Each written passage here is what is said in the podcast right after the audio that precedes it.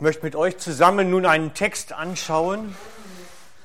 Wenn ihr Bibel dabei habt, könnt ihr selber reinschlagen. Ich habe ihn sonst auch hier an der Wand. Genau. Ist ein recht langer Text, aber es ist im Prinzip von Paulus eine Zusammenfassung dessen, was geschehen ist. Und ich finde sie sehr, sehr wertvoll, da sie für uns die Konsequenzen des heutigen Tages sehr deutlich vor Augen malt. Wir lesen Römer 8, 32 und die folgenden Verse. Er, der sogar seinen eigenen Sohn nicht verschont hat, sondern ihn für uns alle dahingegeben hat, wie sollte er uns nicht mit ihm auch alles schenken?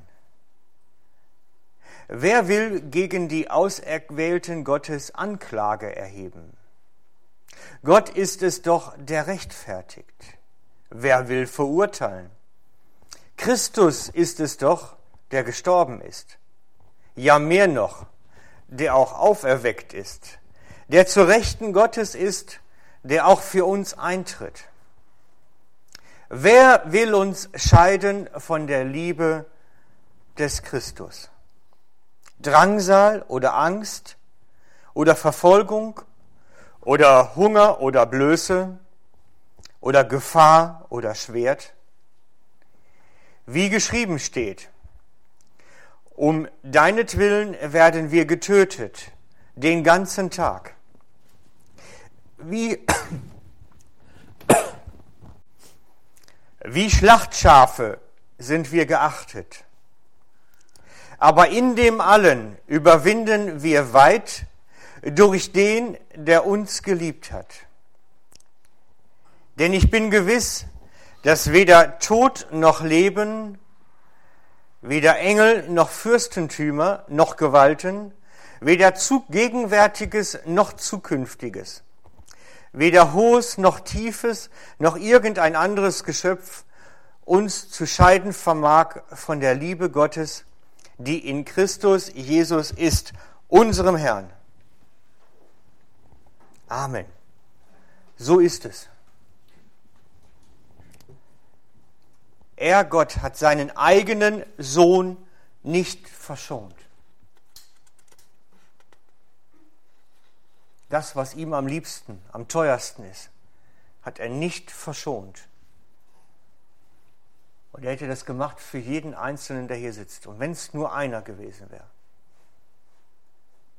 für dich und für mich, hätte er ihn nicht verschont. Und deswegen, deswegen wird er uns auch alles andere geben, nämlich dieses Überwinden, dieses Dahinauskommen. Er beschreibt den Zustand, in dem wir sind. Drangsal, Angst, Verfolgung, Hunger, Blöße, Gefahr oder Schwert. Ja, Nachfolge. Nachfolge hat nicht nur seine Sonnenseiten. Paulus beschreibt seine Nachfolgesituation. Aber in dem allen überwinden wir weit, weil eben das passiert ist, was heute passiert ist dass Jesus dafür ans Kreuz gegangen ist. Wir haben nicht nur ewiges Leben, sondern es hat einen Vorgeschmack in unsere Zeit jetzt. Es wirkt jetzt schon. Denn nichts kann uns trennen seitdem. Nichts kann uns trennen von der Liebe Gottes. Die Brücke über diese Kluft zu Gott ist hergestellt durch seinen Tod. Und das ist das, was wir ganz tief in uns verankert festhalten müssen. Es kann uns nichts abscheiden, auch wenn die Situation mankisch anders aussieht. Es kann uns nichts abtrennen von der Liebe Christi. Keine Macht der Welt kann uns von der Liebe Christi trennen. Manchmal spüren wir das nicht.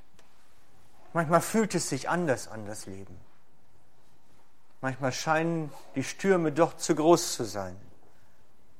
Aber das heißt nicht, dass Gottes Liebe nicht durchdringt zu uns, sondern dass wir sie vielleicht nur mal nicht sehen können. Wie die Sonne an einem Regentag.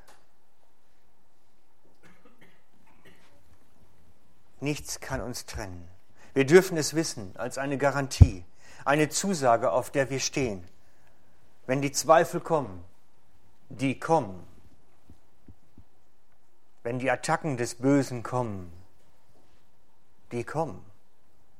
Und wenn da eine Stimme ins Ohr flüstert, sollte es wirklich wahr sein. Denn darin ist der Böse besonders gut, in diesem Flüstern und Zweifel sehen sollte es wirklich wahr sein. Dann dürfen wir wissen als eine Garantie, das Abendmahl ist eine Wahrheit, eine Realität, eine Tatsache. Und da geht es nicht nur um ein Gedächtnis, sondern das, was die Auswirkungen sind. Eine Zusage, auf der wir stehen dürfen. Wir sind nicht abtrennbar. Das große Werk des Jesus, das er am Kreuz vollbracht hat, als er dort an Golgatha verstarb,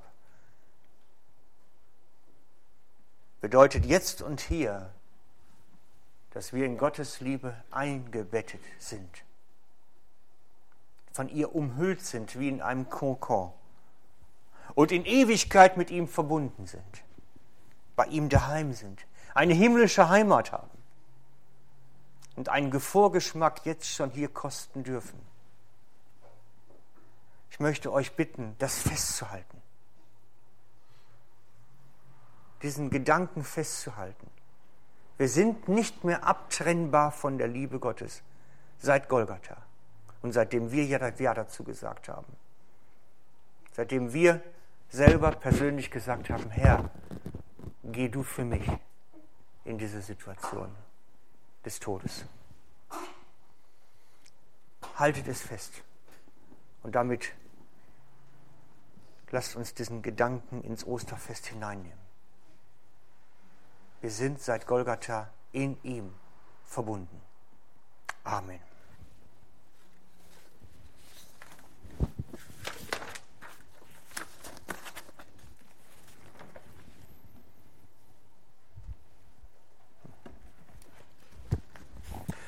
Okay. Wir beten zusammen.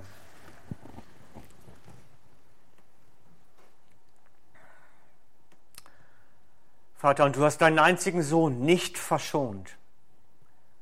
Es war dir das Liebste nicht zu kostbar, um jeden einzelnen von uns in Ewigkeit bei dir zu haben, um uns für die Ewigkeit zu retten und uns schon jetzt neues Leben zu schenken.